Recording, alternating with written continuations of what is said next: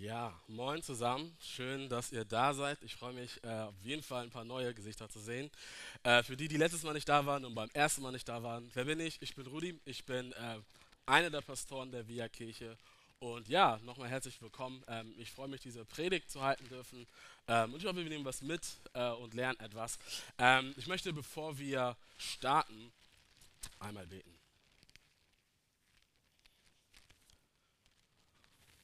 Danke, Vater, dass du da bist und dass du reden möchtest. Ähm, du möchtest uns begegnen, du möchtest zu unseren Herzen reden, so wie es gesungen haben. Du willst unsere Herzen öffnen. Und ich bete, dass du das tust, wenn wir ja, dieses Wort hören. Lass diese Worte, die wir hören, nicht meine Worte sein, sondern deine Worte sein. Lass die Worte meines Mundes und das Sinn, das Reflektieren, das Nachdenken aller unserer Herzen dir gefallen, wie unser Herr und Erlöser. Amen.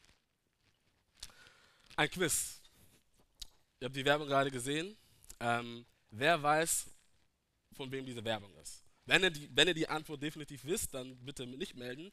Aber wer weiß, von wem diese Werbung ist? Oder wo, wo okay, einige. Okay. Wisst ihr das? Kennt ihr die Werbung?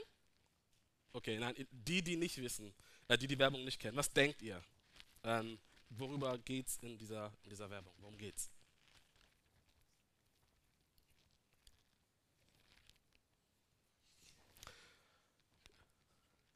Wie bitte?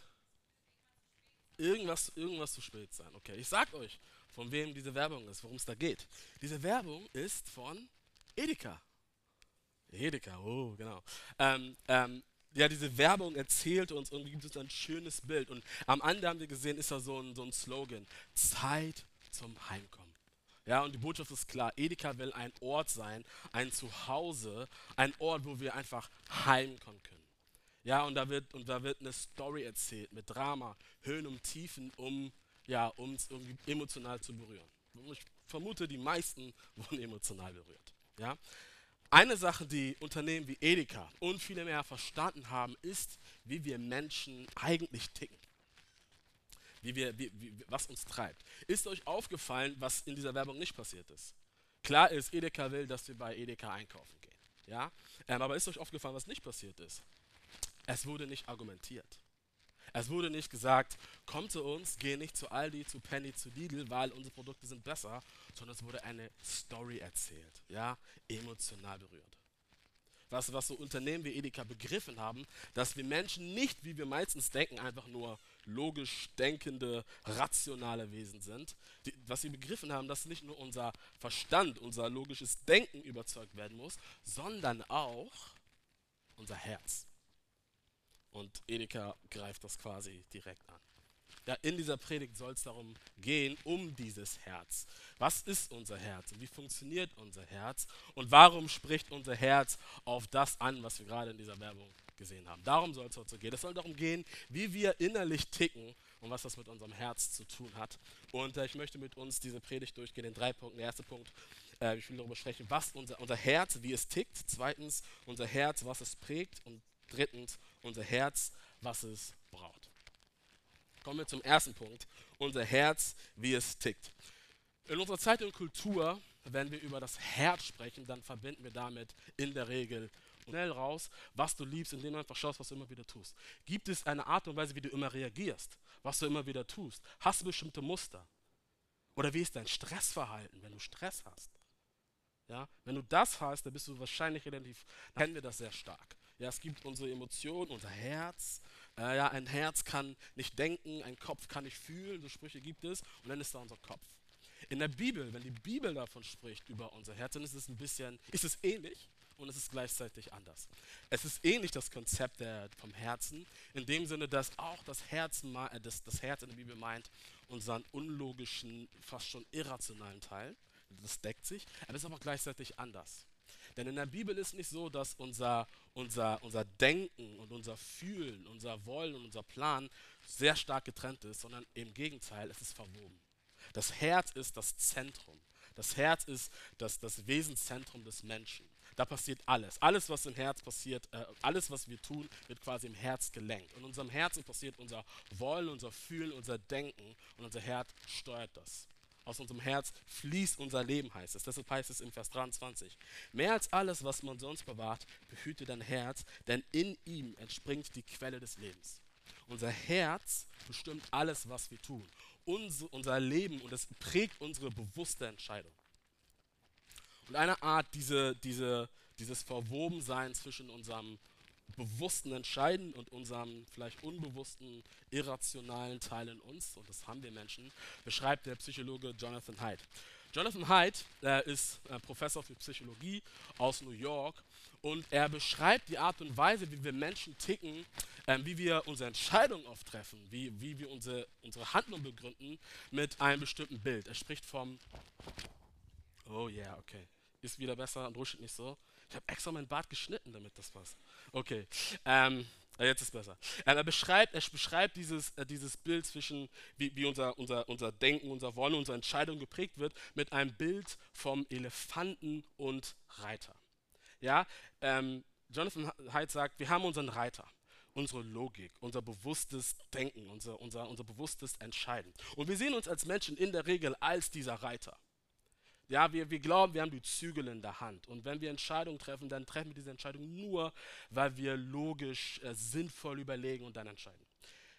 Heid sagt aber, das ist ein bisschen komplizierter. Denn wir, sitzen, wir sind nicht nur unser Reiter, sondern wir sitzen mit unserem Reiter auf einem riesen Elefanten. Und dieser Elefant meint unsere Intuition, unsere Emotionen, unser Unterbewusstes. Und dieser, äh, dieser, dieser Elefant ist riesig und er möchte in der Regel in eine ganz andere Richtung als wir. Ja?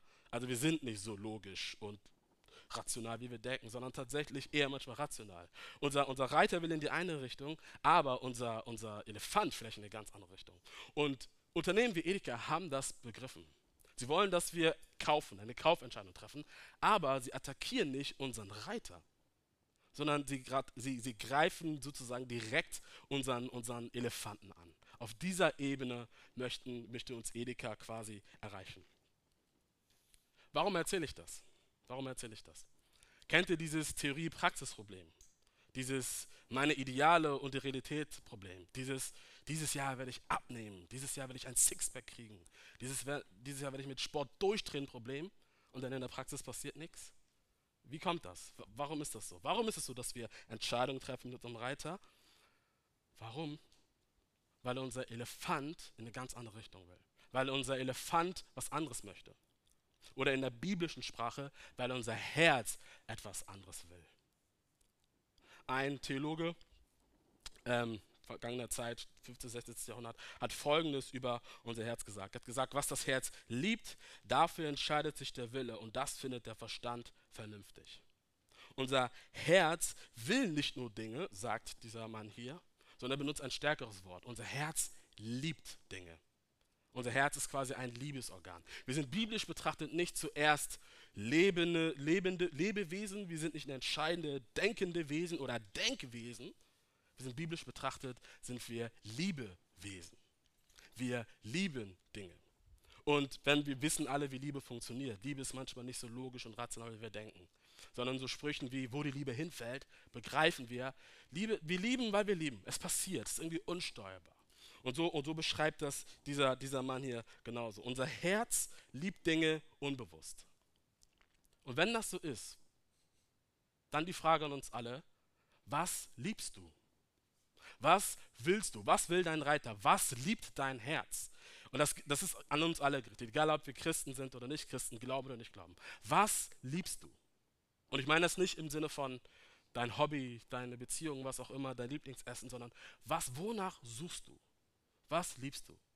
Kann es sein, dass die Dinge, die du tust, die vielen Dinge, die du tust, dass du irgendetwas suchst? Was suchst du? Was liebst du? Oder für uns Christen, ja, wenn wir uns als Christen bezeichnen, wenn wir glauben, ähm, was für uns muss die Frage konkrete heißen, was liebst du wirklich? Was liebst du wirklich? Weil, schaut, als Christen wissen wir, wie wir diese Frage beantworten Was ich liebe, stell mir eine schwierigere Frage. Ich liebe Gott. Come on. Ja, das ist Teil meiner Jobbeschreibung. Ja, steht sogar auf Instagram in meiner Bio. Ja, wir, wir, wir sagen, wir lieben Gott, aber die Frage, die wir uns stellen müssen, lieben wir Gott wirklich? Kann es sein, dass unser Herz, unser Elefant wird das anderes, wenn unser Herz und was anderes liebt? Wir sagen, wir lieben Gott, aber vielleicht lieben wir die Vorstellung von Gott. Wir lieben, wir, wir, lieben diese Vorstellung von Gott, den wir abrufen können, wenn wir ihn brauchen. Vielleicht, wenn es uns schlecht geht, aber in unserer Praxis, in unserem Leben kommt er eigentlich gar nicht wirklich vor. Aber wir lieben Gott. Wir sagen, wir, wir, wir lieben Gott, aber wir können Menschen nicht ausstehen. Womit wir biblisch betrachtet den ersten Satz, ich liebe Gott, direkt wieder streichen können. Wir sagen wieder Instagram, Bio, God first, Bro oder God first. Aber in Wirklichkeit ist es myself first. Ja, Konsum first. Sicherheit first. Uh, whatever, aber nicht God first. Oder irgendwas anderes. Oder, oder wir sagen, wir lieben Gott, aber Anerkennung, Bestätigung, nach der wir alle suchen, suchen wir uns in irgendwas anderem. Weil uns dieser Zuspruch von Gott nicht reicht, der uns schon längst liebt und annimmt. Und schaut, ich sage das nicht, weil ich mit erhobenen Finger auf uns zeige, sondern ich, ich rede zu mir selber. Ich denke mir selber manchmal, meine Güte, ich bin so am Machen und Tun und am Raser, ich lebe in der Raserei quasi. Und manchmal muss ich mich, mich, mich stoppen und reflektieren. Sag mal, was suchst du eigentlich? Was liebst du wirklich? Weil mir, wenn ich ehrlich bin, manchmal auch dieser Zuspruch nicht reicht von diesem Gott, der sagt, es ist schon genug. Was liebst du? Was liebst du wirklich? Nicht das, was dein Reiter sagt, sondern dein Elefant. Verstehen wir? Also wenn, wenn hier gesagt wird, behüte dein Herz in diesem Vers 23, dann ist ein Teil davon, ein Aspekt davon, was es heißt, unser Herz zu behüten, zu beschützen, zu bewahren, dass wir uns selbst einmal fragen, uns selbst reflektieren, in uns hineinschauen und uns fragen, uns, uns kennen, uns kennenlernen vielleicht. So war einmal zum ersten Punkt. Also und wir verstehen jetzt, wie unser Herz tickt, ist ein Liebesorgan. Wir sind Liebewesen und wir lieben ganz häufig unbewusst Dinge. Ja, wir wissen, wie unser Herz tickt, aber was bringt es eigentlich zum Ticken? Was bringt unserem Herz zum Ticken? Und das führt uns zu unserem zweiten Punkt, was unser Herz prägt. Ähm, Im Vers 23, den wir gerade gehört, gelesen haben, heißt es, ich lese ihn nochmal vor, vor allem aber behüte dein Herz. Ja, wir sollen darauf aufpassen, wird hier gesagt. Wir sollen es beschützen. Ja, und wir haben begriffen, ein Teil davon ist, hey, wir fragen auch, wir fragen uns selber, was will mein Herz eigentlich? Aber es wird noch mehr gesagt, ähm, Vers 24 bis äh, 27. Da steht, Lüge nicht und vermeide jede Form von Betrug. Blicke stets nach vorn, richte deine Augen auf das, was vor dir liegt. Wähle den geraden Weg und halte unbeirrbar daran fest. Weiche nicht von diesem Weg ab und folge nicht dem Bösen. Es gibt eine Art, diese diese Worte hier zu lesen, die relativ einfach ist und ein bisschen oberflächlich. Ja, wir, wir hören diese Worte, als würde uns nur gesagt werden, tu das, lass das, lüge nicht, betrüge nicht und dann ist alles Chico. Ja, als würde es hier nur um Moral gehen. Aber es geht hier nicht nur um Moral. Es geht hier nicht nur um unser Verhalten. Es geht nicht nur um die Veränderung unseres Verhaltens, sondern die Veränderung und Prägung unseres Herzens.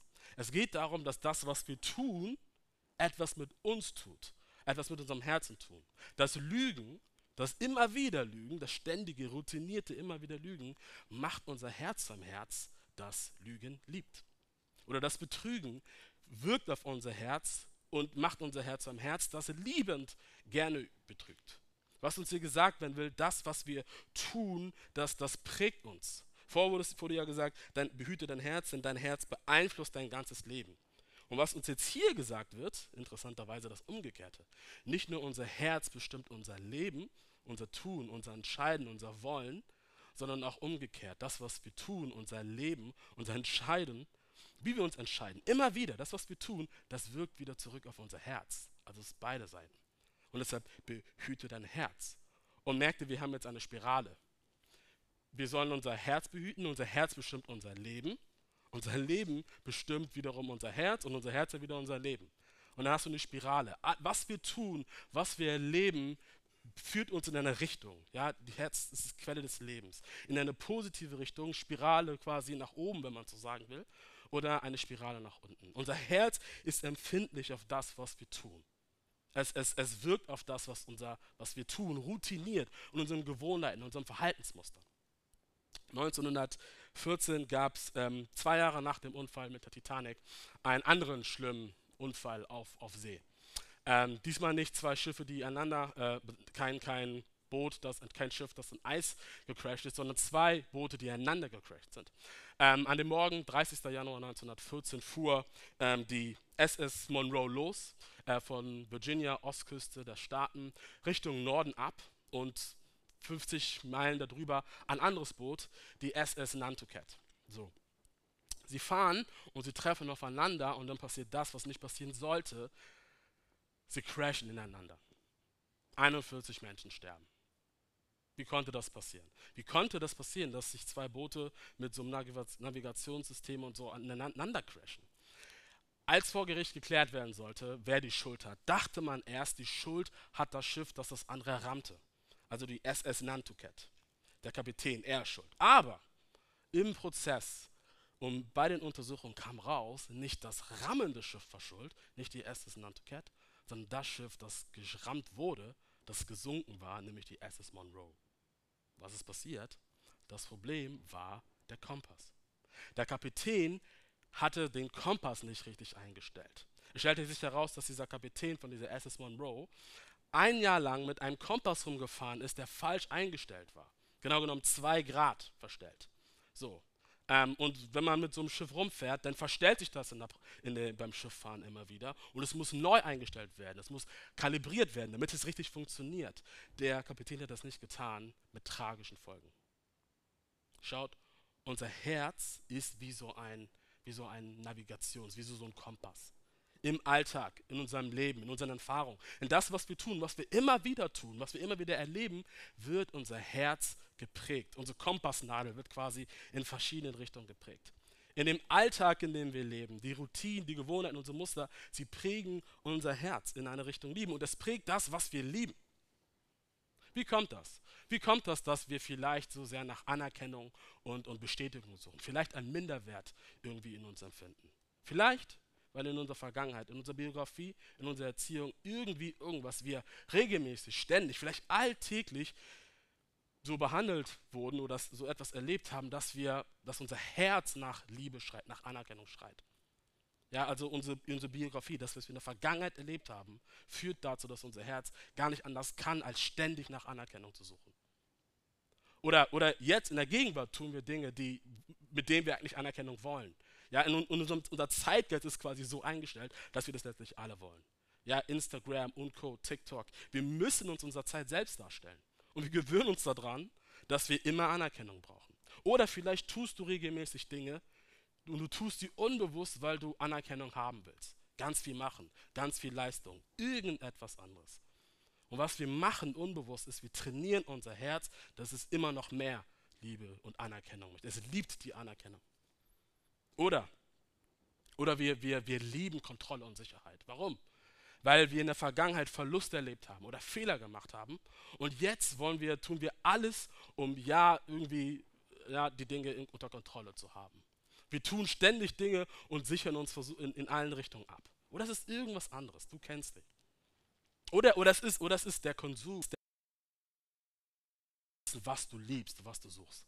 Oder, auch nochmal anders praktisch, wenn unsere Routinen, unsere Gewohnheiten, unsere Muster uns prägen, unser Herz, was es liebt, dann wird es helfen, neue Routinen, neue Gegenroutinen quasi zu entwickeln. Was kannst du tun? Weniger Medien, weniger dies, weniger das. Oder, wenn du Christ bist, vielleicht die geistlichen Routinen, die es seit Jahren in der Christenheit gibt. Gebet, Fasten, Bibellese, Gemeinschaft und diese vielen Dinge. Ja, Routinen können dir helfen vielleicht. Ja, nehmen wir vielleicht mit. Aber es ist schön und gut, wenn wir jetzt ein paar Dinge genannt haben, aber ich glaube, wir brauchen noch mehr. Wenn wir da stehen bleiben, dann, dann, dann kann es sein, dass es nur Konsum ist. Wir brauchen noch mehr. Und das führt uns zu unserem letzten Punkt, was unser Herz braucht. Ich war letzte Woche beim Friseur, war mal wieder dran, und ähm, ich bin dorthin, ich war der letzte Kunde bei ihm und ähm, ich kam rein, ich war müde, er war müde und er sagt, ich setze mich auf den Frisierstuhl und er sagt so, yo, ähm, wenn ich gleich nicht rede, dann liegt es nicht an dir, ich bin einfach fertig an diesem Tag. Und ich war so, ich, mir genauso, perfekt. So. Ähm, das heißt, wir waren still für genau 20 Sekunden. Weil danach sagte ey, du bist doch Pastor, ne? Und ich so, ja, Und dann ging es los. Und dann erzählte er mir sein, sein, seine, sein Leben und seine Struggles und seine Kämpfe. Und ich werde natürlich nichts davon erzählen, was er mir gesagt hat. Aber beim Zuhören habe ich so gedacht, alter Schwede, der Typ hat so ein stressiges Leben.